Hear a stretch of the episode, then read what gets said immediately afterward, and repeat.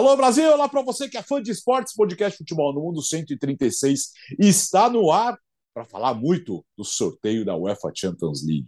Quantas e quantas histórias teremos para contar desse sorteio? E aí, deixa eu ver, o Biratelê, onde você está, Bira? É, eu estou numa cabine de transmissão aqui da ESPN, porque eu acabei de fazer ESPN FC, e então foi onde deu assim, né? Fui caçando um, um cantinho aqui que tivesse isolado. Não, aparentemente não vai ter nenhuma gravação aqui na cabine.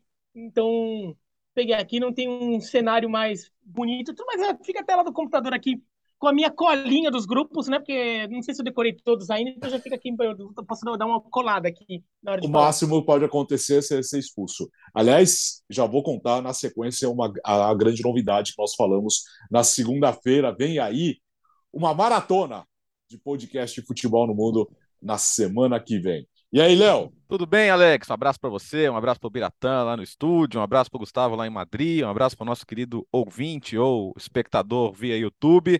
É, vamos ver o quanto que esse sorteio mexe com a última semana de mercado, né, Alex? Os times têm uma semana ainda para contratar, para buscar é, reforçar posições carentes, agora já sabendo quais são seus adversários, mas já é legal falar de alguns reencontros, né?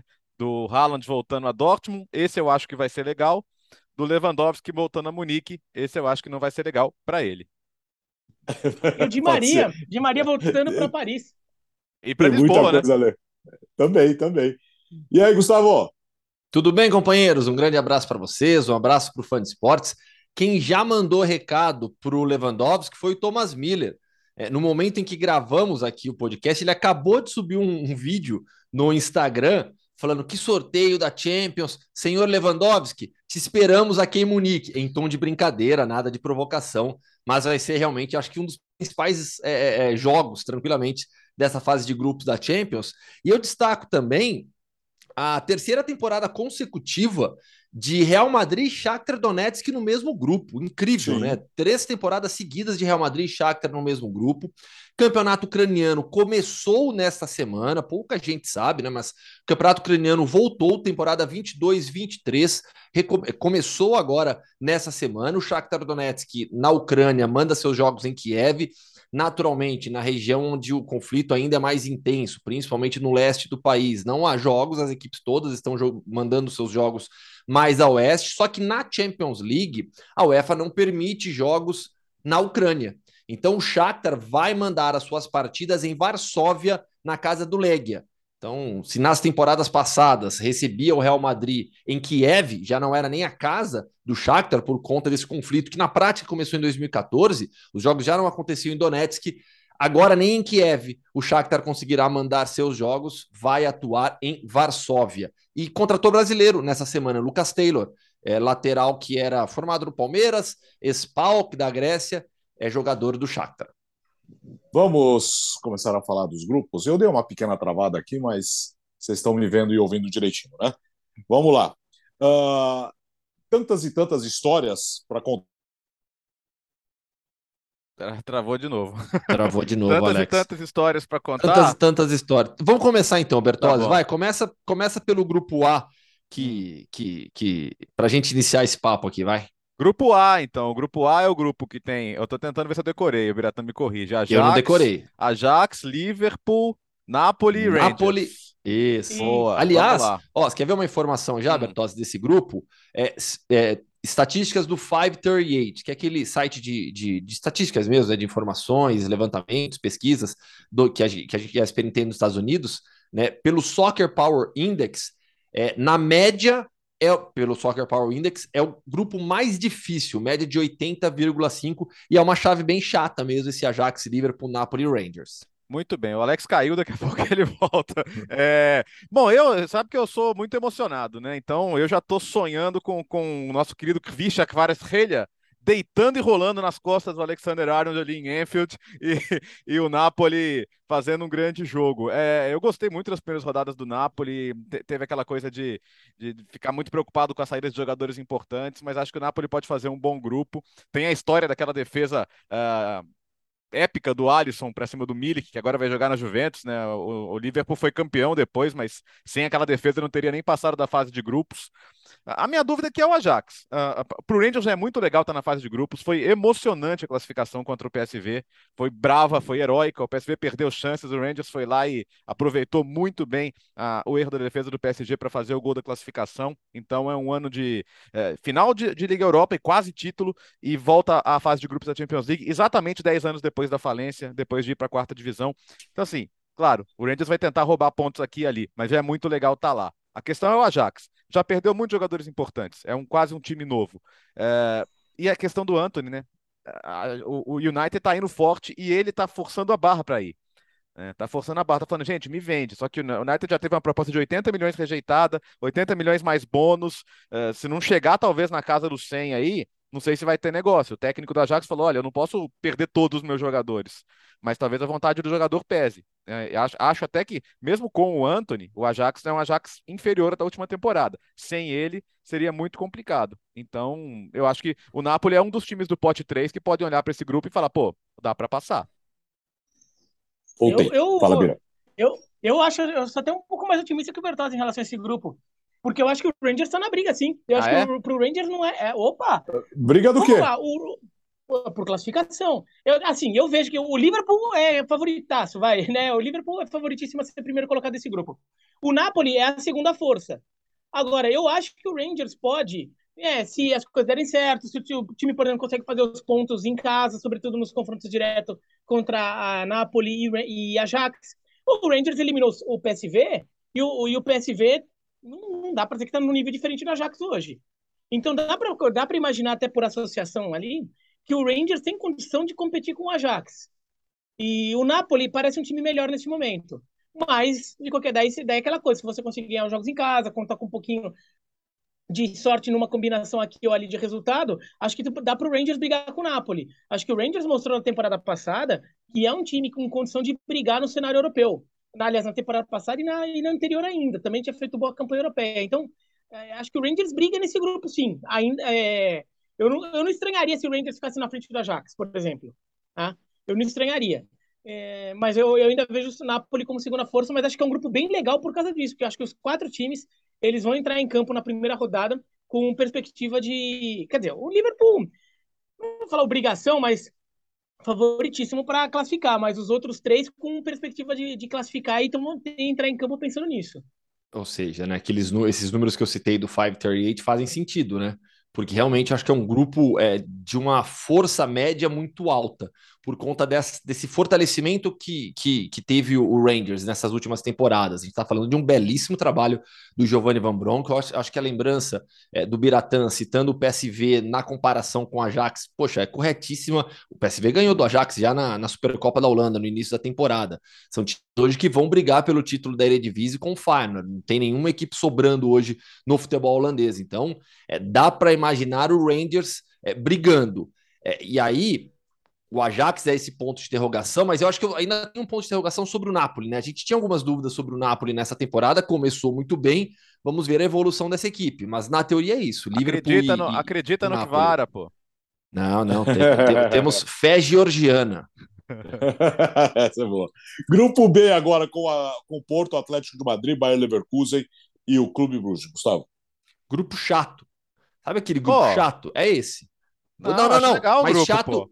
Não, chato, no ter, chato na ideia de equilíbrio, de, de, de, de sei, entendeu? Não, poxa, só faltava eu achar um grupo como chato esse. Chato de carisma? Né? Não, não, não, é chato, chato assim, porque são jogos equilibrados, porque eu, Atlético e Porto, Atlético, Porto e Leverkusen são times que teoricamente estão ali no mesmo nível, no mesmo nível. O Atlético é, teve um início para mim de temporada aqui na Espanha é mais complicado, que gera mais dúvidas, porque na teoria, quando eu olho para a chave, quando eu olho para os times, ah, o Atlético de Madrid é o melhor. O Atlético de Madrid é o time mais forte na teoria desses aqui, mas o início de temporada do Alete me, me, me deixa algumas dúvidas sobre a real força dessa equipe. E, e fase de grupos não é mata-mata, então assim, eu acho que Atlético, Porto e Leverkusen é, são times hoje mais ou menos do mesmo patamar para brigar por vaga na próxima fase de grupo, na, na, próxima vaga, na próxima fase da Champions League. Tá? O Leverkusen é uma equipe com boa, boa qualidade individual, que joga numa grande liga, e o Porto tem muita força na última Champions, já mostrou um pouco disso também. É uma equipe bem treinada, que, tem, que também tem talento individual. Então, o Atlético pode ser o mais forte no papel, mas com o Porto e com o Leverkusen, eu acho que vão fazer jogos muito equilibrados. Por isso que eu disse chato, chato nesse sentido. Chato de muito equilíbrio, chato para os times em si, porque vai ser um grupo bem equilibrado. E todo mundo vai fazer pelo menos uma belíssima viagem para Bruges né, que é uma das cidades mais bonitas da Europa. Fala, Léo. Bom, é, é, eu, eu penso que nesse começo de temporada a gente viu muito, muito pouco do Leverkusen, né? Um começo de temporada absolutamente decepcionante. Ah, o Bruges, pelo menos, pode ficar feliz que dessa vez não caiu num grupo como na temporada passada, né? Que foi City, PSG e RB Leipzig. Aí fica, realmente complicado apesar de terem conseguido ganhar um jogo, né? Conseguiram ganhar justamente do Leipzig, mas ficaram em último lugar no grupo. Aqui, tentando aproveitar uma irregularidade dos, dos outros três, né? quem sabe eles tentam ainda beliscar um terceiro lugar. É difícil.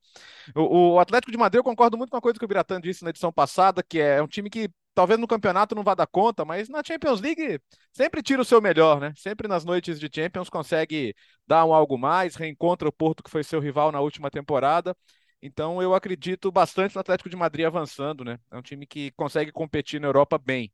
É, mas para mim a chave do grupo é entender que Leverkusen vai ser. Se for o Leverkusen que a gente viu até agora, na pré-temporada, nessas primeiras rodadas, não consigo ver um time virando chave o suficiente para ter um rendimento bom na Champions. Hoje, hoje eu vejo o Atlético de Madrid e Porto como os melhores do grupo. Esse, esse grupo é interessante aqui.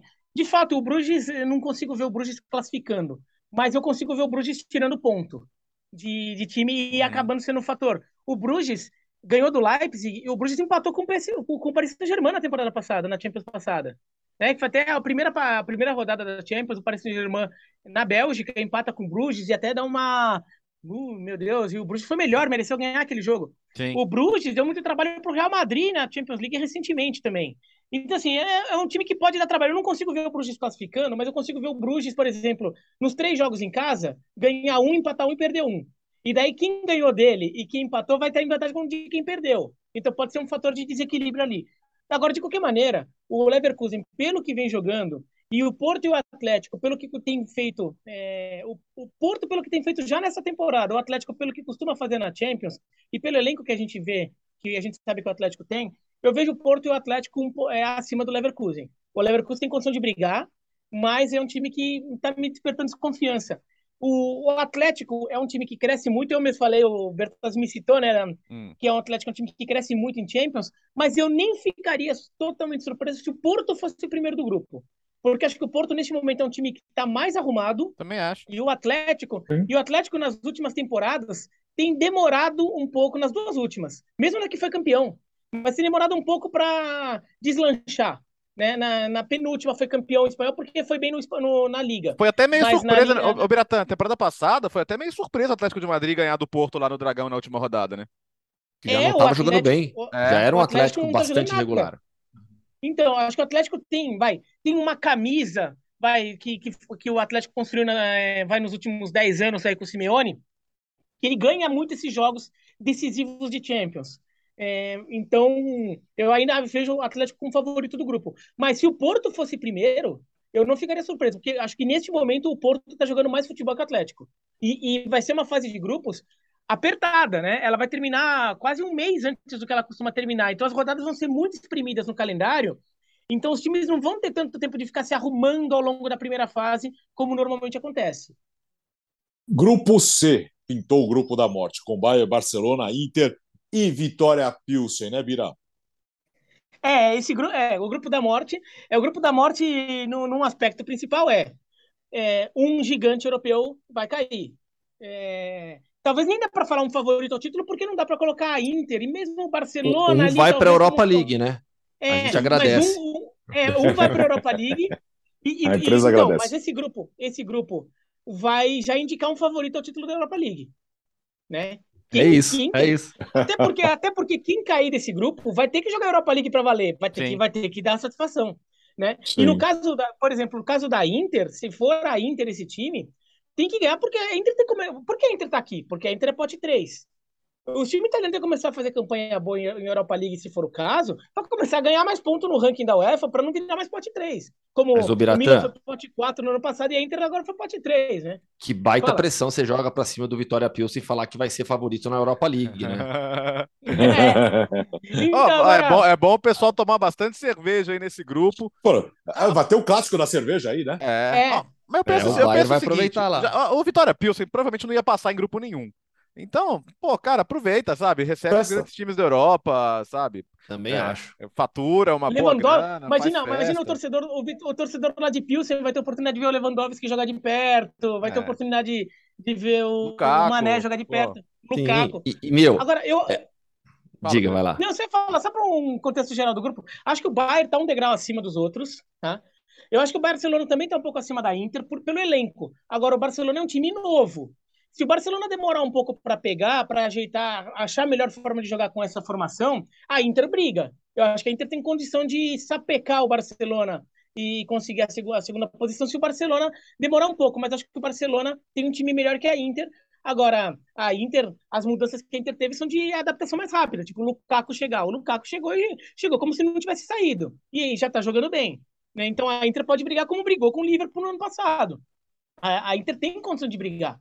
Então, é, vamos ver é, do que sai daí. E essa coisa da, da, Inter cair nos grupos complicados, assim, é verdade, mas ela perdeu muita chance também, né? É, chegou a decidir vaga com o time reserva do Barcelona, chegou a ficar em último em grupo que tinha Mönchengladbach e o próprio Shakhtar, né? É, enfim, a Inter também não, não, não, ajudou muito a sua sorte. É o que fala o Biratã. É, tem que começar a pontuar para quando não for campeã, que aí quando for campeã vai cair no pote 1, aí vai cair, vai cair num grupo mais acessível, como aconteceu na temporada passada.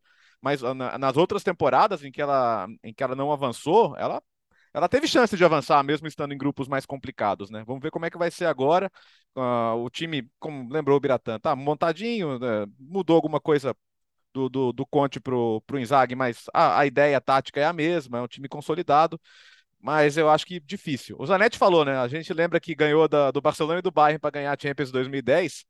Mas o futebol era tão diferente, né? Na época era, a gente imaginava um time italiano ganhando a Champions League. Hoje a gente não imagina. Ele falou: olha, temos que lembrar que mesmo assim a gente pegou o Liverpool e foi um jogo duro. Só que aquela história, foi jogo duro, mas perdeu, né? então, é, no final das contas, é difícil para competir. É, o normal desse grupo, pelo, pelo, pela força dos elencos, é Bayern e Barcelona. E a Inter em terceiro. Se a Inter classificar, para mim vai ser uma façanha. Eu, é, a gente abre a Champions é, abre a temporada europeia, né? Não apenas agora, porque aconteceu o sorteio da Champions, mas desde o início da temporada europeia.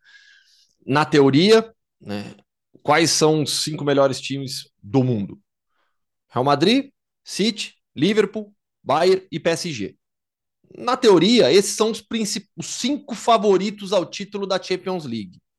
É, na sequência, a gente coloca na, na segunda prateleira do Biratã, aí entram Barcelona, Internazionale, né? Pelo elenco que tem, por serem, por, por, é, pela origem, de onde são, pelas ligas que disputam, pelo investimento que fizeram, no caso principalmente do Barcelona, mas realmente em um patamar abaixo do Bayern. Né? O Bayern hoje é um dos favoritos ao título da Champions. Claro que esses cinco que eu citei precisarão provar em campo. O Liverpool, por exemplo, não começa bem a temporada. Né? O City começa bem. É, o Real Madrid começa muito bem. Então, assim, o Paris Saint-Germain nem, nem, nem lembrar, assim como o Bayern na Alemanha. Então, assim, esses cinco são os favoritos ao título da Champions. Vão provar em campo, vão provar nos jogos da Champions que realmente são, tem a, tem, estão na primeira prateleira, mas na sequência vem Barcelona e Inter. É, o Barcelona de, depende muito do encaixe dos jogadores, é um time que ainda está em mudança. É, o Aubameyang está de saída, o Memphis Depay ainda pode sair, o Marcos Alonso pode chegar, o papo de Bernardo Silva já, já, já diminuiu bastante, mas o próprio Barcelona é um time que ainda está mexendo no elenco. Né? O Condé não conseguiu jogar em La Liga porque não foi inscrito. Então, claro que no papel é um time fortíssimo, um time montado para brigar por Champions. Mas aquilo que a gente já cansou de falar aqui, é, o, o, o, elenco fortíssimo do Barcelona precisa virar agora um time fortíssimo. Time que a gente sabe que o Bayern, por exemplo, já tem. Direto para o grupo D, com a Eintracht Frankfurt, Tottenham, Sporting e Olympique de Marseille. Léo. Ficou legal esse grupo da Liga Europa, né? Ah, é Olha a maldade. Se fosse, se, se, fosse o sorteio da Liga Europa, a gente estaria falando, cara, que grupo, parece um grupo de Ninguém ia estranhar. Mas é, o legal desse grupo é esse grupo não tem a surpresa. Tipo, ah, se esse time se classificou, nossa, que surpreendente. Não. Qual, qualquer combinação de classificados aí me, me desce nesse grupo. Ah, não acho, Ah, mas eu não Qualquer acho- combinação que não não- tem o Tottenham se classificando, pra É. mim é uma enorme surpresa. Então, É, eu acho. bom. isso o Tot- é, é, é. É, eu também acho, eu também acho que o Não, Tottenham olha, olha a força desse elenco do Tottenham. Tá é o bom, tá Antônio bom, tá Conte, bom, uma tá sequência de trabalho. Vou- Eu, eu aceito, eu vou reformular. Qualquer combinação Tottenham em mais um não vai me surpreender. É, ainda mais eu que gosto tanto do trabalho do Conte, não, não, não posso ser injusto a esse ponto. É, mas qualquer um pode passar. Eu gosto muito do trabalho do esporte, acho o Rubem Amorim um super treinador. O Frankfurt fazer a campanha que fez para ganhar a Liga Europa na última temporada tem que ser respeitado. Marcelo, vamos ver a troca de técnico, né? O Tudor que o Biratã ama, as pessoas em Marselha já, já não estavam suportando ele, a temporada mal começou. Então, eh, vamos ver como é que vai ser esse encaixe, né? Que se reforçou bem, Alexis Sanches e, e- e outras novidades por lá. Mas é, é um grupo que eu tenho curiosidade de ver os jogos. Eu acho que vai, vai reinar o equilíbrio aí. A gente pode chegar com, se não uma vaga aberta nas duas na última rodada, talvez as duas vagas abertas. Mas ok, ace- aceito o ponto de vocês de que o Tottenham tem, não toda a palavra obrigação, mas de que o Tottenham espera-se que se classifique, vai. É, Tottenham se em primeiro ainda. É, se o Tottenham se enroscar e cair para segundo, eu vou achar surpreendente, mas ok. Uhum. Agora, cair para a ponto de chegar terceiro ou quarto do grupo, eu não consigo ver.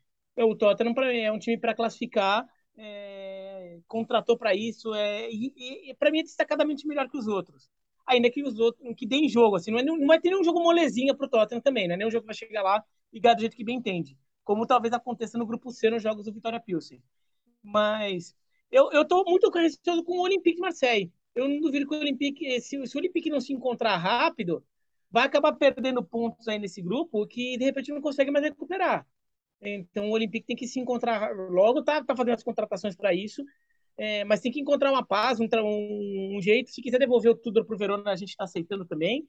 É, mas é, o Olympique de Marseille que acho que está arriscado, porque é, até é um time que acho que via, via potencial. E foram times, ó, e na temporada europeia passada, o pior foi o Tottenham, né? Que foi eliminado na fase de grupos da Conference, porque o Olympique foi semifinalista da Conference, o Frankfurt levou a Liga Europa e o Sporting foi para as oitavas da Champions.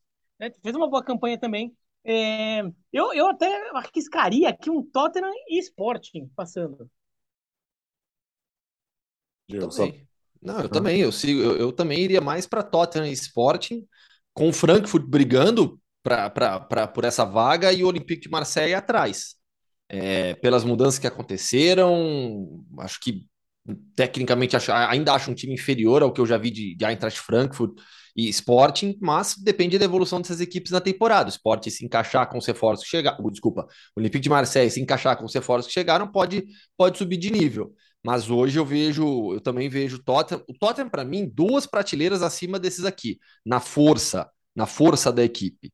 né? Aliás, é, é- é foi uma semana, tem, está sendo, né, uma semana em que o desnível financeiro da Premier League para as demais ligas do continente, para as demais grandes ligas do continente, é, está se mostrando gigantesco. Sabe, quando, quando é, o Newcastle, eu sei que o Newcastle tem um estado por trás, etc., mas está na Premier League. Né? Vai, vai para San Sebastián e, e paga uma fortuna, 70 milhões pelo Isaac. A gente já tinha, eu já tinha citado aqui casos menores até do Estupinhan Ô, saindo por só- mais é- de 20 é- é milhões só do, olhar do o- Villarreal. É só olhar o mercado do Nottingham Forest, pô. É Isso, times que mais gastou sim, na é. Europa. Tava anos É. fora Não, da Premier League. E não tem sim. como não fazer isso, porque se você não gastar, você cai. E se você gastar, É, você é pode isso. cair do mesmo jeito, porque tá É, todo mundo sim. gastando, né? O Ham, o é. tirando agora o Paquetá, o, Pa- o Paquetá já, aliás, um preço baixo do Paquetá pelos preços que estão pagando por outros. O United mesmo, que a gente já citou aqui, Bertozzi, vai gastar 100 É, milhões para tirar o. O, o, o, Lyon, o Lyon quer 60 milhões no Paquetá. Se não chegar. o, poxa. o, o Newcastle, o, o West chegou com 40, mas 40 é quase o que eles Tá pagaram pro Flamengo, né? No, o, É. é, o É, o pela- 35. pela- pro Flamengo. Ah, Não, não dá. O, o Paquetá hoje, pelo. Assim, eu adoro o Isaac. Hum. Acho um ótimo atacante. Ótimo atacante. Mas espera aí, se, se, se o Isaac custou 70, por mais que seja o Newcastle, o Paquetá não pode sair por menos que 60, 70 também. E o Paquetá é um atleta que bateu na Série A, não vingou, bateu na Ligue 1, deu certo. né? Então não é aquele caso de jogador que ah, tá saindo do mercado brasileiro, Uhum. tá, tava em uma liga menos competitiva, tava jogando na É, é Ligue titu- 1, é de onde saiu o Bruno Guimarães. brasileira, pô. É, para. Não, olha o Bruno Guimarães, o estrago que ele causou na Sim. Premier League. Então, então assim, o, o preço do Paquetá pelo mercado hoje está tá subvalorizado mesmo. É, falei tudo isso para ressaltar a força do Newcastle, do, caramba, do Tottenham nesse grupo, sabe? Pelo investimento que também fez já, pelo time que tem, eu acho que o Tottenham está tá dois níveis acima dos, de, dos demais aqui, por mais que não seja um clube é, necessariamente maior do que esses no cenário continental. Tem mais uma semana de janela. Então a janela fecha no dia 1 de setembro. E atenção, uma maratona das duas às sete da noite. Sete da noite, porque é a hora que vai fechar é, por causa do fuso horário a janela na Europa. Então, das duas às sete, quinta-feira que vem, você vai acompanhar no YouTube, no Facebook e também no Star Plus, uma edição especial do podcast Futebol no Mundo, junto com o Sport Center Plus. Isso vai ser legal, hein? Hora, cinco horas de maratona. E para você que está nos ouvindo, logo na sequência do programa, você poderá conferir. Se não conseguir acompanhar ao vivo, você poderá ouvir no seu tocador preferido. Cinco horas. Isso vai o ser Léo bacana. Estará, eu vou, eu vou trazer o Vitinho, Espanha, meu filho, para é. participar aqui junto. Hoje, no sorteio da Champions, ele ficava comentando. Ele queria que acabasse logo o sorteio para a gente fazer a lista lá de quem vai passar. é legal. É legal. Ah, é, só lembrando. Tem, tem toda lembrando, a nossa turma ainda, né? Lembrando rapidinho também, Alex, que é, a, se você está nos ouvindo ainda na quinta. 8 da manhã na sexta tem o sorteio da Liga Europa, da Sim. Conference. Então, na segunda-feira a gente, a gente volta, que senão o Gustavo nem vem. É verdade. É, pô, até porque essa Champions já ficou pouquíssimos representantes do leste da Europa, né? Eu tô com a camisa de um aqui do Dinamo Zagreb. Claro que, que os que, russos não podem participar, Bodo, a situação é. da Ucrânia é muito difícil. É, o é. Dinamo Zagreb tirou o Bodoglimp, né? Nosso glorioso Bodoglimp, mas a gente já imaginava. E olha que existiu o Bodoglimp, tinha até a prorrogação. Já, já que você falou Dinamo Zagreb, vamos para o grupo E, então, na sequência com Milan, Chelsea, Salzburg e Dinamo Zagreb? Milan e Chelsea brigando pela primeira posição com o favoritismo do Chelsea, é, Red Bull Salzburg e Dinamo Zagreb brigando pelo terceiro lugar. Acho que é, é um grupo bem, bem com dois níveis bem claros, assim. É, Chelsea é o time mais forte, Milan recuperando toda a sua força e para mim com condições de brigar com o Chelsea, a gente está falando assim, é, é, na teoria, Chelsea e Milan ganhando todos os seus jogos contra Dinamo Zagreb e Red Bull Salzburg. E aí definindo entre si é, quem vai se classificar. Claro que o Red Bull Salzburg é um time competitivo, jogar na Croácia também não é fácil, mas a gente espera imposição de Chelsea e Milan. O Chelsea mais forte, com um trabalho já forte, espetacular do Thomas Tuchel, jogando Premier League, enfim, tudo aquilo que a gente já sabe, e o Milan se recuperando. Então, para mim, é um grupo onde há dois níveis bem claros. Um de Chelsea e Milan brigando pela primeira posição, serão os dois classificados. Acho que se isso não acontecer, vai ser uma enorme surpresa. E Red Bull Salzburg e Dinamo Zagreb disputando para ver quem vai seguir para a Europa League. Fala, Viro. É, eu, eu, não vejo, não consigo ver é, muito diferente do Gustavo. Eu até consigo imaginar o Red Bull Salzburg quando jogar na Áustria, de repente pode até tirar o tirar ponto de Milan ou de Chelsea mas não a ponto de, sei lá, se manter na briga pela classificação. Não, sei lá, o Zenit tirou ponto do Chelsea é, em São Petersburgo na temporada passada, por exemplo. É, então, alguma coisa assim, sei lá, o, o, o, o Bruges tirou do, do Paris Saint-Germain. Então, até imagino que uma coisa assim possa acontecer, mas eu não consigo nem ver o Salzburg brigando pela classificação. É, pode tirar um ponto ali aqui, pode de repente definir quem é o primeiro colocado do grupo. Se de repente Milan e Chelsea é, é, empatam os dois jogos ou os, os mandantes vençam os confrontos diretos é, por, sei lá, diferença de gols ou vamos se não tiver. Uh, de repente o Salzburg define. Quem tropeçar com o Salzburg acaba ficando em segundo lugar, como foi o Chelsea, segundo colocado no grupo ano passado, porque tropeçou no Zenit. E a Juventus não. Mesmo no confronto direto, o Chelsea tendo vantagem contra o Juventus no saldo de gols. Então, eu, de resto, eu não consigo ver muito diferente do Gustavo, não. Acho que é bem por aí. Eu também vejo o Chelsea um pouquinho acima do Milan, mas o Chelsea tem alguns buracos no elenco que chamam atenção ainda e que vamos ver nessa, nesses últimos dias de mercado como o Chelsea tapa esses buracos. Porque são buracos importantes que podem fazer falta sim. Tá? Então, no geral, até acho que o Chelsea é melhor que o Milan, mas se o Milan, se o Chelsea não resolver esses problemas, até dá para o Milan pensar, não achar uma brecha ali para ficar em primeiro do grupo. Nosso Giruzão da Massa vai reencontrar o Chelsea. Tomori, Opa. Tomori, revelado no Chelsea, hoje é um xerifaço da zaga do Milan. Vai ser bem interessante esse confronto. Eu, eu postei hoje no. repostei no Twitter, na verdade, mais cedo, o Milan e Salzburg de 94. É, antes da era Red Bull, né? e tem muitos xiitas que não abraçaram o nome Red Bull depois e, e foram fundar o outro Áustria Salzburg, mas na época também era patrocinado e era o Cassino Salzburg, que perdeu para a Inter na final da Copa UEFA em, em 94 e naquele mesmo ano caiu no grupo do Milan. O Milan ganhou, mas aí deram uma garrafada no goleiro do Salzburg. O Milan perdeu os pontos, teve que ganhar em Salzburg na última rodada, ganhou Aí chegou na final e perdeu para o Ajax, como já tinha acontecido na fase de grupos. Então, é, o, o Salzburg demorou muito para chegar na fase de grupos como Red Bull, Agora, como melhorou o coeficiente da Áustria, não precisa mais daquele drama das preliminares, que era uma, uma, um terror, né? Todo ano era eliminado, e vai criando casca, vai, vai se acostumando a jogar a competição, vai de repente tentar surpreender e roubar algum pontinho nessa chave, né? Posso citar Aliás, um nome histórico que, que, ah. que, esse grupo é, nos traz? Andriy Shevchenko, né? É nome Opa. histórico de Milan e Chelsea, é, principalmente no, no, Milan, obviamente, né, o nível que o Shevchenko é, é, atingiu no Milan foi uma coisa absurda de melhor do mundo. Boban também, é um nome não? histórico. Quem? Desculpa. O Boban? Svanimir Boban. Uh, sim, né? O Boban não tem sim. história no Dinamo Zagreb? Verdade. Não.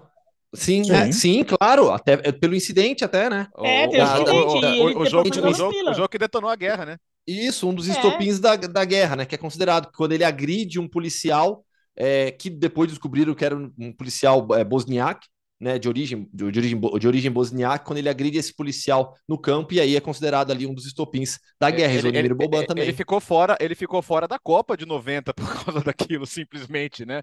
É, que já tinha um timaço, pô, o Stojkovic, que depois virou técnico da, da seleção e tudo mais, mas aquele time teria ainda o Boban, né? Só que aí ele, pô, ele virou um ícone nacionalista da Croácia e...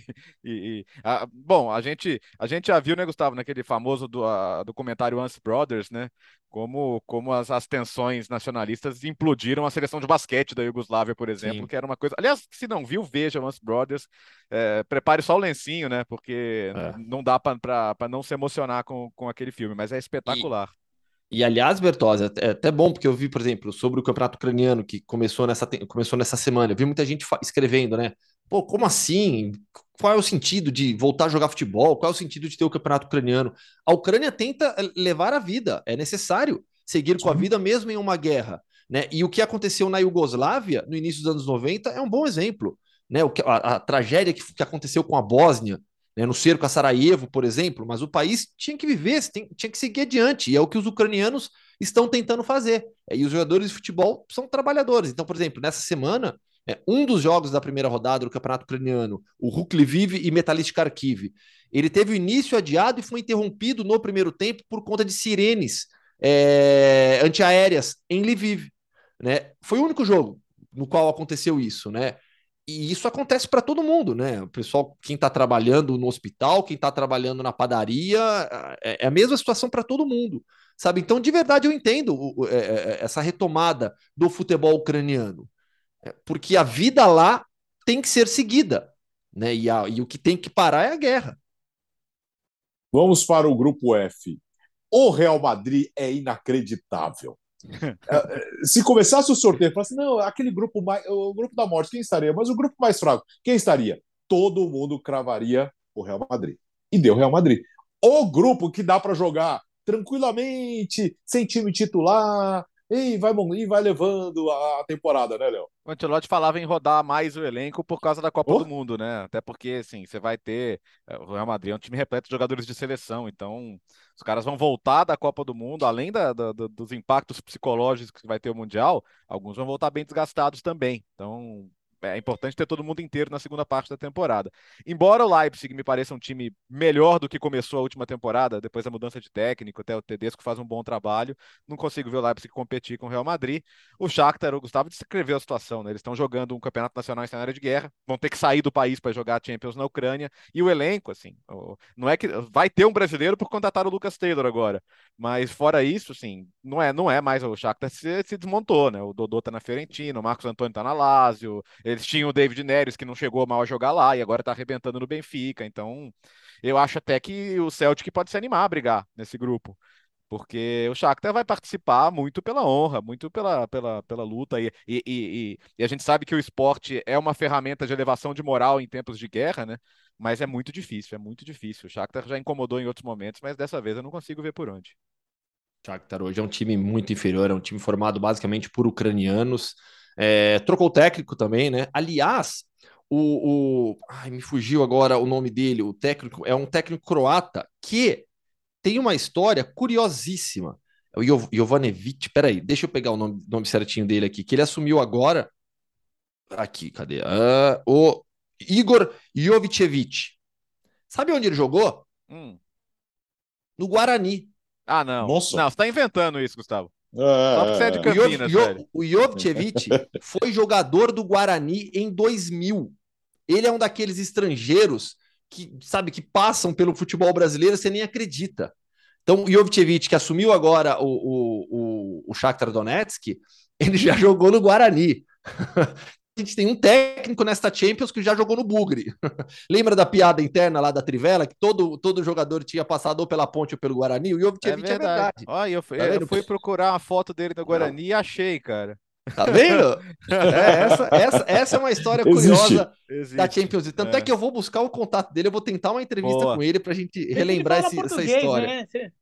Ah, não fala com certeza. Com certeza não, não fala, não, né? Com certeza. Não sei, a passagem dele foi super rápida pelo Guarani. Não, Foram poucos jogos. Cara, né? Esses caras, eles aprendem idioma ah, rápido sei lá. negócio. Ó, jogou, então... eu tô vendo aqui, jogou, jogou com o Gleger, goleiro. Aí, ó. Jogou com, Nossa, o Gleger. Com o Gustavo Nery, lateral esquerdo, que foi até da seleção brasileira. E com o Renato, Renatinho, do Santos, Sevilla. Renatinho. Aí, ó, tá vendo? É. Jogou num bom time. É. Não, em 2000, em 2000, o Guarani tinha time forte. Né? Em 99, me ajuda aí, o Biratã. Foi em 99 que o Guarani caiu nas quartas pro Fumagalli, Corinthians. Foi, foi, Fumagalli foi, foi brasileiro, é. Fumagalli, é, falar Fumagalli, mas Fumagalli esteve sempre. O, o Clóvis, é, não, antes tinha o Clóvis, não, centroavante. Não, o Fumagalli no Guarani jogou com, com o Zenon, jogou... jogou Mas enfim, Careca, tudo isso. Jogou com o João Paulo, com Tudo Amoroso. isso para falar que, que o Shakhtar hoje é um time inferior aos outros três do grupo, sem dúvida alguma. Acho que o Celtic tem tudo para tentar competir com Leipzig, que é a segunda força. E, e esse desnível do Real Madrid para os demais é muito pela força que tem o Real Madrid. Porque se, você, se fosse esse grupo, por exemplo, vai com Porto, Leipzig, Shakhtar e Celtic, a gente falaria uma chave mais equilibrada. Sim. Ou Ajax, é Leipzig, Shakhtar e Celtic. Então esse, esse desequilíbrio é pela força que tem o Real Madrid, um dos principais candidatos ao título. E atual campeão, lógico. Eu, eu, vejo muito como, como Gustavo. O Real Madrid, assim, é, o Real Madrid tem discussão, né? Muito à frente, é capaz de copar os 18 pontos no grupo. É... O, o Leipzig eu acho ele destacadamente melhor como segundo colocado. Uhum. Agora o Celtic pode tentar achar um caminho da disputa. Então, por exemplo, é, se ver se de repente ganha os dois do Shakhtar e ganha em casa do Leipzig, você, você, você criou uma briga ali. Você criou uma confusão para o Leipzig. Mas eu acho o Leipzig um time razoavelmente melhor que o Celtic. É, agora, daí o Celtic ele ele foi bem no, ele ganhou o campeonato escocês na temporada é o atual campeão escocês por isso que ele foi para para Champions agora é, sem precisar passar pelo caminho que o Rangers passou. E mais em competições internacionais o Rangers tem se mostrado um time é, que tem, é, tem lidado com mais facilidade com esse cenário. O, Rangers, o Rangers na, na temporada passada faz, foi vice-campeão da Liga Europa eliminou o Leipzig né eliminou Leipzig, então falava, oh, se o Rangers eliminou Leipzig, por que o Celtic não pode? Pode, pode. Mas acho que o Celtic tem sofrido um pouco em competições internacionais. Tanto é que na, na temporada passada ele cai na Conference para o Bodo Glint. Então, assim, faz uma campanha bem mais discreta. O, o, o, Rangers já, na temporada anterior, com o Gerrard técnico, também tinha feito uma boa campanha europeia na, na, na Liga Europa. Acho que internacionalmente o Rangers tem se mostrado um time mais competitivo que o Celtic, por mais que o Celtic tenha ganhado o Campeonato Escocês. Vamos ver se o Celtic consegue dar esse passo melhor adiante. Se conseguir dar, acho que dá até para brigar com o Leipzig, mas ainda assim corre por fora. Grupo G, agora o grande reencontro do Haaland com o seu ex-clube. Teremos City, Sevilha, Dortmund e Copenhague, Bira. Bom, aí é, também o Manchester City é muito mais forte que os outros. É, é um time que a gente, mesmo se ficar em segundo, já seria uma surpresa. É um time para ficar em primeiro no grupo com alguma tranquilidade, podendo rodar o seu elenco, podendo priorizar em alguns momentos a Premier League, fazendo tudo aquilo lá, toda aquela cartilha ali do, do, do Manchester City para conseguir competir na temporada inteira em, em, em, várias frentes. A questão é a segunda posição do grupo. O, o Sevilha, eu acho um time melhor que o Dortmund, mas não começou tão bem a temporada. Muito problema de lesão. Então o Sevilha está tentando se encontrar um pouco. E o Dortmund, O Dortmund teve, assim, contratou o Haller, baita contratação. Daí o Haller descobriu que estava com câncer, tá passando tratamento, que tudo dê certo com ele. Daí em campo começa a ver a temporada, ele toma aquela piaba do, do Werder Bremen lá de 2 a 0 vira 2 a 3 nos acréscimos. Então, você desconfia muito do Dortmund. Você desconfia muito do Dortmund. Até acho que dá para brigar com o Sevilha. não seria a maior surpresa do mundo, mas nesse momento eu vejo o Sevilha à frente. Ainda que o Sevilha também não me convença. Eu, é, eu, eu, essa, essa eu é gostava. Piada, né? É, não, eu gostava mais do Dortmund do que o Sevilha até o jogo do Werder Bremen. calma, calma, calma, calma. É, tem, que, tem que ver a questão da atração do Sevilha com a Liga Europa, né? Essa é a piada. Mas é que, é que o Sevilha é um time que já se acostumou a ser um time em constante mutação, né? Então não é que a gente olha para isso e fala, ah, é um problema, porque eh, o Sevilha já se acostumou a ser um time que perde, perde não, que vende jogadores, que traz jogadores novos. A, a, a roda gira assim e o time vai, vai se adaptando e se mantendo forte, se mantendo competitivo. Então acho que tem sim uma disputa aberta. E sei lá se o Copenhague também não consegue uh, uh, incomodar nesse grupo. Um time que conseguiu segurar uma pressão danada na Turquia, né, do Trabzonspor, com torcida fanática, com, com time, com o time da casa animado, conseguiu segurar o resultado e pode, se não classificar, né, pode ser o time que tira pontos de alguém ali. Mas acho que Sevilla e Dortmund muito parelho. Não, não, não saberia nem nesse momento falar que um dos dois aqui é o favorito para avançar. Só sei que todo mundo vai perder uma ou duas vezes para o City. E o, e o Sevilha vai contratar jogador ainda. Sevilha, é. a tendência é que nessa semana é, é, traga reforços. E, e o Monte, de vez em quando, tira uns coelhos da cartola. Né? Então a gente pode esperar o Sevilha fazendo alguma contratação ou duas bem, bem interessantes nesses últimos dias. E o Dortmund é esse time que já conhecemos com essa, essa dúvida mental sobre a real força é, do, do, da equipe. Vamos para o grupo H, fechando com Paris Saint-Germain, Juventus, Benfica e o Maccabi Haifa, Léo. Ah, o Maccabi Haifa já, já conseguiu um grande feito na classificação, né? Puxa, tá, o, o Estrela Vermelha eu tava ganhando 2 a 0 classificando no tempo normal, aí o goleiro pega um pênalti, leva um frango na sequência e no último minuto o cara faz um gol contra. Quer dizer, não, não podia ser mais dramática a eliminação do Estrela Vermelha que vai jogar a Liga Europa. Mas Maccabi Haifa, eu acho que é a situação igual do Vitória Pilsen, sabe? É legal receber times e times de jogadores importantes em casa, curtir o máximo esses jogos. Eu estou em modo empolgado com o Benfica. Tô mesmo, tô mesmo. Sei que não devia estar empolgado com ninguém em agosto, o mercado nem fechou, mas os jogos que eu vi do Benfica até aqui são muito animadores. Eu fiz Juventus Sampdoria segunda-feira. A Juventus sem Pogba e de Maria, olha. Animador, né? É, é o contrário. A, Juventus sem Pogba e de Maria é muito preocupante. Não vai ter o Pogba nesse começo de Champions, né? Ele tá fazendo tratamento conservador da lesão no menisco para tentar chegar à Copa do Mundo sem ter que operar. É, até porque se tivesse que operar não ia para a Copa do Mundo. E o Di Maria, já no primeiro jogo, que ele estava arrebentando, teve que sair porque sentiu problema físico. Se não tiver os dois, cara, vai ser difícil. Mesmo mesmo chegando Kostic, mesmo chegando Mirik, que é um jogador mais de composição de elenco, mesmo chegando Bremer para defesa, os caras que deveriam elevar o patamar da Juventus são Pogba e Di Maria. Se tiver o Di Maria saudável, eu já acredito mais um pouquinho. Se não tiver nenhum dos dois, é, eu vejo que a Juventus pode se complicar com o Benfica. PSG a gente está vendo o PSG e, e, acho que, mesmo pesando a fragilidade dos adversários da Ligue 1, é, tá muito arrumadinho nesse começo de temporada, né? Então deve ser o primeiro do grupo. Sabe qual história que eu, que eu destaco aqui? Por que, que o Maccabi Haifa de Israel joga as competições da UEFA? Porque todas as equipes de futebol de Israel é, estão. A, Federação de Israel está afiliada à UEFA. Qual é o motivo disso? religião, os conflitos políticos religiosos que existem no Oriente Médio, é, entre árabes e israelenses, por conta da, da religião, por conta do, do, do judaísmo. E aí, o que, que tem aqui nesse grupo? Um confronto de um clube que pertence a um Estado árabe que vai jogar em Israel, que é o Paris Saint-Germain. A gente está falando do PSG, que pertence ao Estado do Catar, na prática, e que vai jogar em Israel. Ah, não sei, não sei se talvez aconteça algum protesto, alguma coisa, mas então... dá para imaginar alguma, alguma tensão política é, envolvendo a presença do Paris Saint-Germain, do Qatar, jogando em Israel. O, o Hakimi teve um, teve um jogo Sim, que o Paris Saint-Germain sempre vaiado. Né, Supercopa. Israel. É, foi. É, Supercopa. Supercopa da França. Ele foi vaiado, o Hakimi marroquino que na verdade, inclusive, ele nasceu na Espanha, né? Ele defende a seleção de Marrocos, mas ele até nasceu na Espanha. Agora, o eu não tenho tanta certeza porque o, Estado do Catar ele é, um, ele é um pouquinho, ele funciona meio como política da, na geopolítica Sim. lá, ele funciona de forma um pouco neutra ali, né? Ele tanto tenta é se posicionar que como, ele, como, tanto é que houve recente, é, recentemente um, um, um, é, um, agora não mais, mas havia uma, um uma falta. Isso, o rompimento do Catar com vários países do Oriente é. Médio.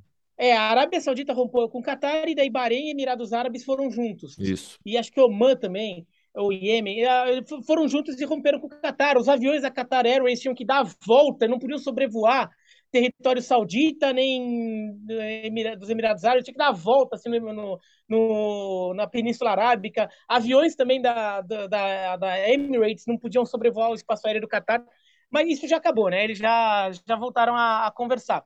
Mas isso acontece porque o Catar ele sempre se posicionou como um país que ele fica um pouco neutro, então ele acaba sendo um, tipo aquele cara que é, tem dois caras que são brigados, mas ele é um cara que meio que se dá mais ou menos bem com os dois, então ele fica meio que de, de interlocutor.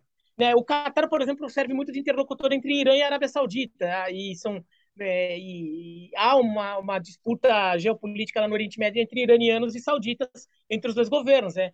Porque o maior governo xiita é o maior governo sunita. E, então o Qatar sempre ficou nessa. Então o Qatar não tem uma relação diretamente tão ruim com, com Israel, porque também acaba sendo usado muito como um, um lugar ali que, que ele, ele, ele passa o recado para frente, né? É onde os recados são passados.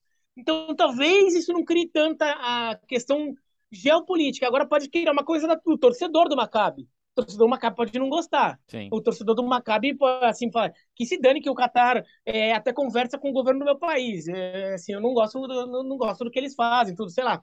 E daí pode, pode criar. Mas talvez fosse mais grave com o Newcastle. O Newcastle jogando Arábia lá, Saudita. Que é da Arábia ligada à Arábia Saudita. Daí, daí acho que seria um problema mais sensível. Bom, os oito grupos passados aqui, nesta sexta-feira tem o sorteio da Liga Europa e da Conference, na segunda-feira, uh, no episódio 137, nós comentaremos junto com a rodada do final de semana na Europa. E agora vamos para onde, Gustavo? Aqui para Espanha. Ah, papo, ah, papo caseiro.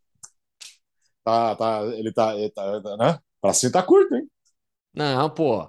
Não, papo é, legal com o Rodrigo Eli, zagueiro hum. do Almeria. E, e é, de boa história, de uma passagem pelo Nottingham Forest, onde as coisas não funcionaram muito bem, é, de uma vida no Milan. Tem boas histórias, um papo bem legal com o Rodrigo Eli. Vai lá, Léo. Vamos lá então, porque hoje, diretamente da Andalucia, temos o Mundo Hoffman Entrevista.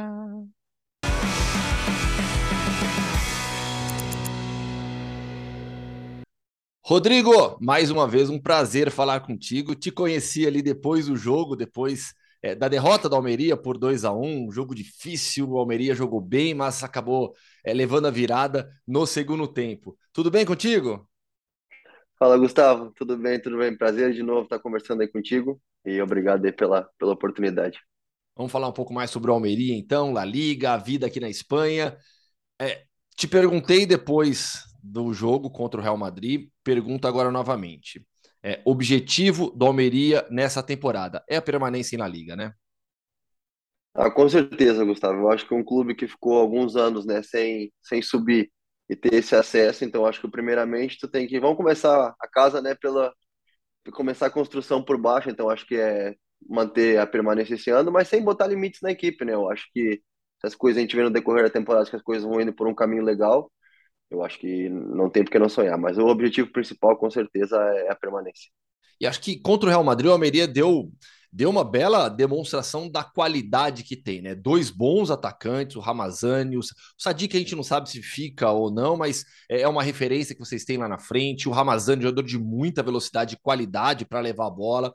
O trio de zaga, contigo, com Kaique, com Babit, é, o, time é bom, né? E eu sempre falo que La Liga, a principal característica de La Liga é a técnica. Os times jogam, e eu acho que a Almeria mostrou isso, né?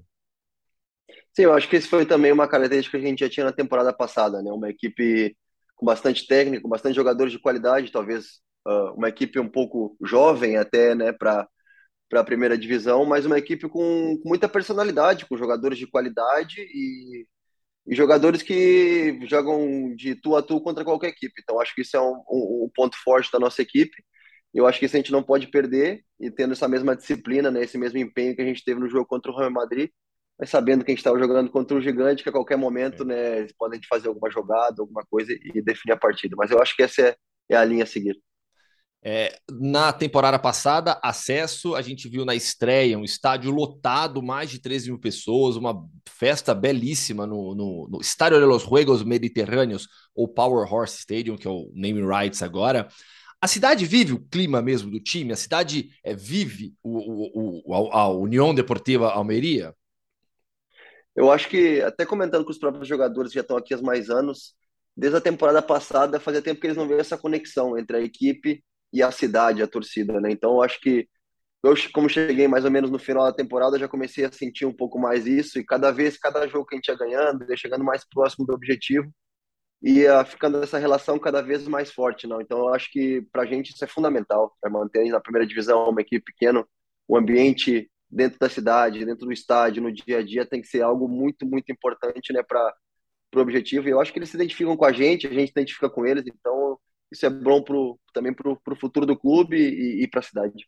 Sem dúvida alguma. Rodrigo, você já enfrentou grandes jogadores, mas nessa estreia de La Liga jogou contra o Karim Benzema, que acabou não fazendo muita coisa, né? Vocês acabaram superando o Karim Benzema, o time virou, o Real Madrid fez, conseguiu a virada, mas o Benzema não teve grande atuação. É, como é enfrentar o Benzema? Te exige mais do que? Ah, exige muita concentração, né? Muita concentração, porque a qualquer momento ele pode tirar ali um, um coelhinho da cartola dele, né? Sabe que é um jogador extremamente completo, né? Tem, tem tudo e, e é, para mim, um dos melhores jogadores do mundo, né? Na, na atualidade. Então, uh, é muito difícil, tem que estar muito concentrado e muitas vezes precisa de, de uma ajuda, né? De um companheiro, estar tá próximo e muita comunicação e concentração, acho que são, são as chaves. O Vinícius sobrou ali mais pro Kaique, né? É, o Vinícius, o Kaique passou um pouquinho mal, porque o Vinícius, toda a bola que ele pega, ele cai para cima, né? Ele teve mais dificuldade. Karim, como já é uma pessoa um pouco mais, digamos, diária, se movimenta mais, mas não tem essa velocidade, essa. Então, esse jogo brasileiro, digamos, do, do Vinícius, que é ir para cima toda hora, né? É impressionante, né? O Vinícius hoje ele vive uma fase que você pega a bola, ele pega a bola, vai para cima do zagueiro. Primeiro que você não sabe para onde ele vai cortar, né? E, e, e, uma habilidade, velocidade, tudo isso combinado, tá difícil enfrentar o Vinícius, hein? Sim, não, na verdade ele tá com uma confiança, eu acho que ele chegou num nível, uma maturidade, numa confiança que não importa quem esteja na frente dele, ele vai para cima, ele tá com esse, com esse descaro assim de ah, vou para cima e além com a qualidade a gente sabe que ele tem, né? E esse talento do futebol brasileiro que vem desde o berço, né? Ele agregou ainda uma parte física importante, então ele está no momento espetacular. Vamos falar um pouquinho sobre a sua carreira agora, Rodrigo, começando pelos últimos clubes. Primeiro eu queria entender o que, que aconteceu no Nottingham Forest, né? Para as coisas não darem certo, para as coisas não funcionarem certamente como você imaginava, e aí na temporada passada aconteceu essa transferência para o Almeria. Não, na verdade, eu tive um pequeno de problemas aí de, de lesões e tal. Eu vinha, tava voltando uma lesão de ligamento cruzado e eu fui para um outro tipo de futebol, uma outra maneira de trabalhar.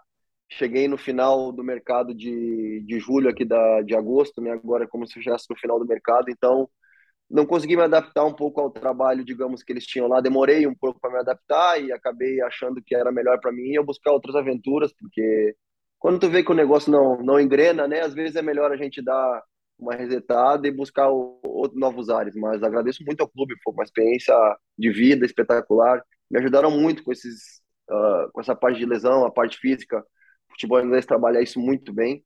Então, para mim foi foi muito produtiva a passagem por lá, por mais que eu não tenha jogado, eu não tenha retribuído em campo aquilo que eu gostaria de ter feito, né? Mas do outro lado também foi foi muito importante.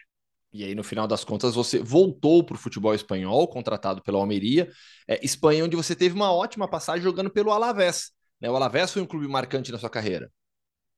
Sim, sim, não. O Alavés foi um clube onde eu consegui me, me afirmar, digamos, no futebol de alto nível né, profissional.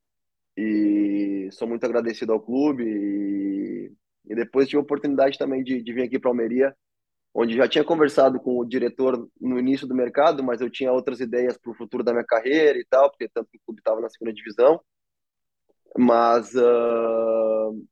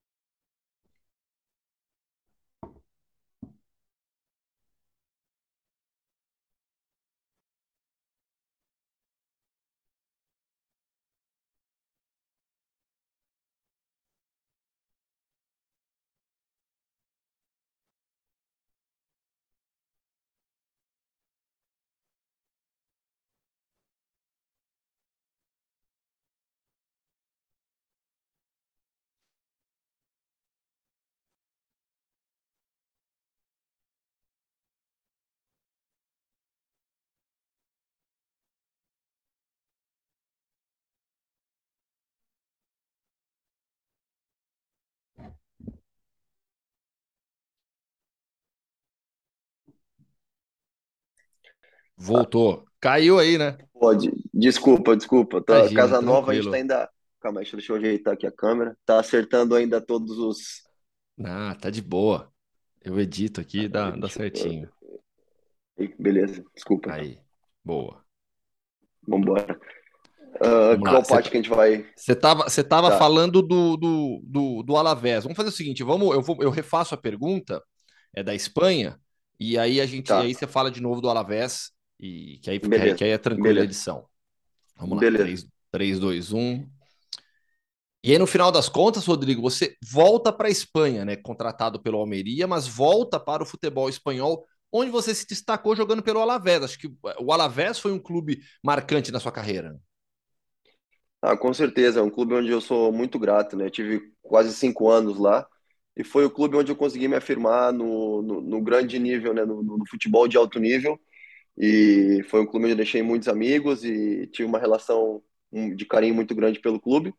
E tive a oportunidade de vir aqui para o Almeria, que também já tinha no mercado antes de eu ir para a Inglaterra, tinha tido oportunidade, mas eu estava procurando novos ares para minha carreira. E aí, no final das contas, acabei vindo para cá e foi, eu acho que uma das melhores decisões da minha carreira, sinceramente, porque achei um clube, um clube, um treinador, uma cidade, um ambiente, um grupo de jogadores que me acolheram de uma maneira muito boa, um clube ambicioso, um clube que quer crescer, então acho que estou uh, no lugar ideal para continuar minha carreira, para continuar crescendo, melhorando e uh, buscar objetivos aí importantes no, no futuro próximo e no futuro. E um clube que tem história com, com brasileiros também, né? Diego Alves foi um goleiro marcante na história do Almeria, o Felipe Melo, o Guilherme Siqueira, que jogou aí também. Enfim, um clube que tem, tem, tem história com jogadores brasileiros. Vamos lá para o início da sua carreira agora. Né? Você sai do Brasil, garoto, revelado pelo Grêmio e é contratado pelo Milan. Vai para o Milan, é, primeiro para jogar nas categorias menores, né, nos times menores, como foi essa transferência? Como foi sair do Brasil, garoto, para jogar pelo Milan, contratado pelo Milan? Ah, no início foi algo surpreendente, tanto que até na minha época eu fui o primeiro jogador brasileiro a ir morar com a família na, na Itália, né? Tipo, no Milan. Então, tipo, foi algo novo para todo mundo.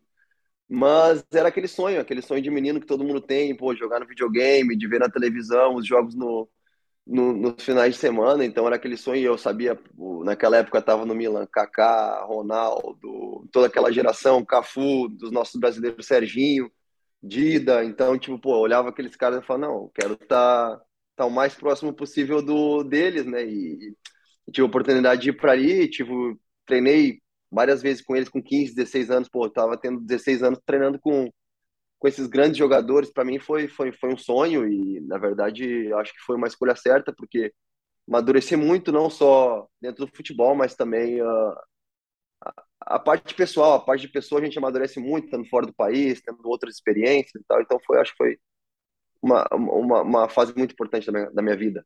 E essa vivência na Itália, toda a experiência te fez, te levou para a seleção de base da Itália também, né? E depois você ainda joga, você vai para a seleção de base do Brasil. Conta como é que foi essa, essa experiência, né? De jogar na base pela Itália e pelo Brasil. Na verdade, a Itália é um país que eu me identifiquei muito. Eu fiquei 10 anos por lá e, e uh, me identifiquei muito com o país, com a cultura, com tudo. Então, pintou essa oportunidade de eu jogar pela seleção italiana.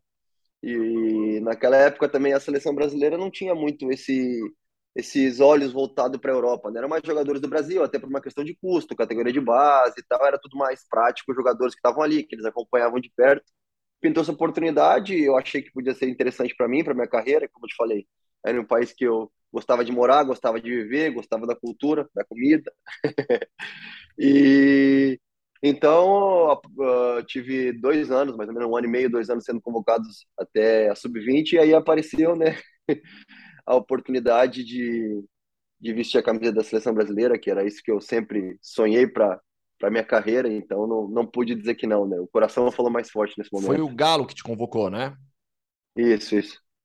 E, e, e aí, como que aconteceu esse contato da CBF? Eu lembro que eu tava na Itália e me ligaram, me ligaram, ó, oh, vai ter um torneio na China e tu tá entre os convocados e tal, e eu pô, não acreditei, comecei a chorar e tudo, porque, tipo, era o sonho de, de menininho, pequenininho, tá podendo jogar na seleção brasileira, e via, pô, vários jogadores que estavam se destacando ali no Brasil e tal, indo junto e tal, então, tipo, foi algo marcante na minha vida. Sinceramente, foi algo muito, muito bonito. Vamos lembrar agora um pouco as transferências. Vamos lá, se me corrija aqui, mas você foi emprestado pelo Milan para jogar na Redina, depois no Varese, e aí tem a transferência para o Avelino e depois retorna para o Milan. Né? Isso. Jovem ainda, várias mudanças de clube, de cidade. É, como é que fica a cabeça do jogador, sabe? É, para se concentrar, para ter em mente, não, eu preciso me dedicar, eu preciso é, fazer um trabalho forte aqui. Eu sei que não é o ideal ficar sendo emprestado, mas como é que fica a cabeça do jogador com esses empréstimos, com essa sequência de troca de clubes? Eu sei que no Brasil isso é uma coisa um pouco incomum, digamos assim, mas na Europa e na Itália principalmente é algo bem comum. É algo bem comum, então tu já tem que ir com a mentalidade sabendo que isso pode acontecer. Então, eu com 17 anos, tá, fiz meu primeiro ano que eu fui disputar a Série B com o Regina, eu fiz pô, 35 jogos na Série B com 17 anos para zagueiro na Itália, sabe? Não é, não é algo comum, não é algo fácil. Então, tipo, como experiência e como bagagem para minha trajetória foi muito importante. Sim. Então, eu era um menino, 17 anos, disputando contra jogadores que tinham 30, 35, 32. Então, tipo, isso, isso acrescenta muito para a carreira né, do, do atleta e ao amadurecimento, tu acaba queimando etapas de amadurecimento também justamente por isso, né? Tu vai na, na marra, digamos. Então, acho que foi algo muito importante para mim. Me ajudou bastante. Esses três anos de, de experiência ali foram, foram difíceis, porque é um choque, né? Tá numa realidade num clube gigante, vai para clubes pequenos, talvez não tenha a mesma estrutura, não tenha a mesma organização, mas no quesito amadurecimento, para mim foi, foi, foi muito legal. E no final das contas, depois de tudo isso, você consegue jogar pelo Milan, né? Você tem a experiência de ser jogador do Milan, de jogar, de fazer parte do time principal, de entrar em campo. E, e é uma pressão enorme, né? Jogar pelo Milan, um clube do tamanho do Milan, é uma coisa absurda na Itália, né? Sim, sim, não. É, na verdade, é, é um clube, um dos maiores clubes do mundo, né? E a pressão que tem ali é muito grande. E eu cheguei ali com 20 anos, acho 21 anos, então uh, talvez não estava preparado ainda para esse salto tão grande e eu também peguei uma fase que o Milan estava numa época de transição, estavam é. saindo aquelas grandes lendas, aqueles grandes jogadores. Então, tipo, cheguei num momento um pouco conturbado, muito jovem, talvez por isso que eu não consegui me assentar da maneira que eu tivesse gostado, mas pô, o Milan para mim é minha casa e ser eternamente grato pelo que eles deixaram eu viver, pelos que pelo que fizeram por mim. Para a gente fechar agora, é, a escola tática do futebol italiano para um zagueiro como você, jovem, que chega lá e aprende, isso daí você vai carregar para sempre, né? É Harvard, né? eu acho que é, é, o, é o ápice, né, para o zagueiro, porque eu lembro de chegar lá do Brasil, que eu estava numa escola muito boa, tipo do Grêmio, né, escola, fiz a categoria de base do Grêmio, que é uma escola muito boa também, mas a parte tática do futebol italiano e a parte específica, né, de, de, de zagueiro é, é espetacular, espetacular, é, me ajudaram muitíssimo, questão de corpo, de colocação, sabe? então, pô, é, é tu, todo dia, cada treinamento era um aprendizado de novo, aprendizagem nova, aprendizagem nova, então foi algo muito importante para minha carreira. Sem dúvida alguma. Rodrigo, quero te agradecer demais pela atenção, pelo tempo dedicado aqui no podcast Futebol no Mundo. E eu te aguardo aqui em Madrid, beleza? Nos, nos jogos contra o Real, contra o Atlético. Retaf, aqui do lado também. A gente combina por aqui. Beleza, Gustavão. Prazer aí. Um abração e tudo de bom. Valeu.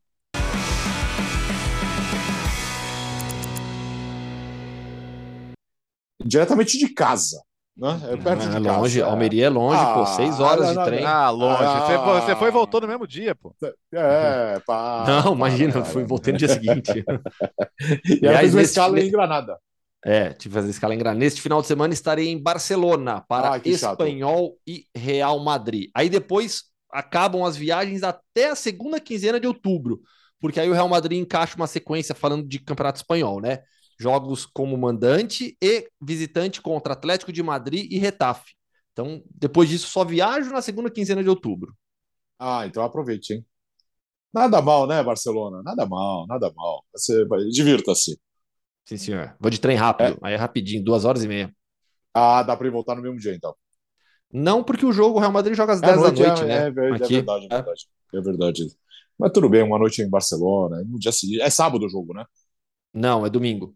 É do, domingo, domingo. É sábado joga o. Sábado joga. Não, o Real Madrid também é domingo, não é? Não, Real É isso, Madrid acho que é domingo. Espanhol. Ah, não, não, os dois, os dois jogam. Então, os dois jogam no então. domingo. O Barcelona joga antes. Domingo. Porque se, se, se, se não fosse, se não jogasse no mesmo dia, eu não precisaria viajar, que aí o Linares cobriria a partida. Exatamente. Cobriria o Barcelona no sábado e o Real Madrid no domingo, por exemplo. Mas não é o caso. O, o Barcelona joga, se não me engano, sete e meia da noite aqui e o Real Madrid às 10. Quer ver, ó? Ele fica Eu- falando do horário de lá, eu confundo tudo. É, não- É, ó. por, É, por favor, ó, horário de Horário Brasília, local. Não, não, Obrigado. não me complica. No horário local, 7h30 Ah. Barcelona contra o Valladolid e às 10 da noite Espanhol e Barcelona, os dois Tira- jogos Tira cinco horas. no aqui. domingo. É, Isso, arranca tira cinco horas cinco. aí. E em breve, em É. breve serão quatro de diferença. Acho que é em outubro. Que Final muda, de sei lá. outubro. é. É. Tchau, Gustavo. Tchau. Valeu, gente. É, então contamos com você segunda-feira normalmente, né? Sim, não, não. Eu volto. Aliás, eu volto. A gente grava. É, eu vou chegar um pouco antes da gravação, porque o meu trem Uhum. vai chegar aqui. Eu, eu não peguei um trem tão cedo dessa vez. Aí eu vou, eu vou chegar. Eu chego em Madrid três e meia da tarde. A nossa gravação é por volta de 4 e 15 É o tempo de sair do trem, pegar o metrô e chegar em casa. Não se atrase, É. obrigado. É, é isso, obrigado. Mais conhecido como 11 h 15 da manhã. Obrigado também. Tchau, Léo. Bom fim de semana. Valeu, até segunda-feira e vamos falar muito de Liga Europa e Conference. Então, ó, já tem time do Kosovo, o Balcani, historicamente classificado pela primeira vez, é um time do país. Não quero secar, não, mas o Vaduz está ganhando do Rapid Viena. Pode, podemos ter um time de Liechtenstein. Surpresa. O Hoffman vai surtar aqui se isso acontecer.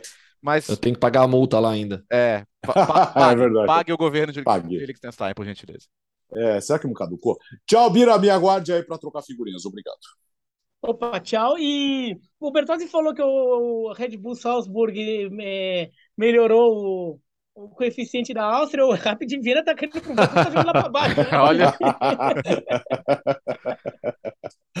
Valeu, gente. Podcast de Futebol no 136. Lembrando que na próxima segunda estaremos aqui com edição normal e na próxima quinta-feira ao vivo no YouTube, no Facebook e também no Star Plus, edição especial do podcast Futebol no Mundo, janela, ao fechamento da janela de transferências, uma maratona de cinco horas, das duas às sete, estaremos juntos com, aliás, tem um monte com nossos com, outros convidados, com uh, companheiros, Fernando Campos estará com a gente, Jean Oddi e todo o nosso time. Vai ser longo o negócio. A tarde, ser tarde bom. no caso, é, vai ser bom, vai ser bom. No caso do, do, do Gustavo, a noite vai ser longa. Valeu, Ah, bom fim de tranquilo. semana. É, tem casa, tudo tranquilo. Bom fim de semana, Brasil.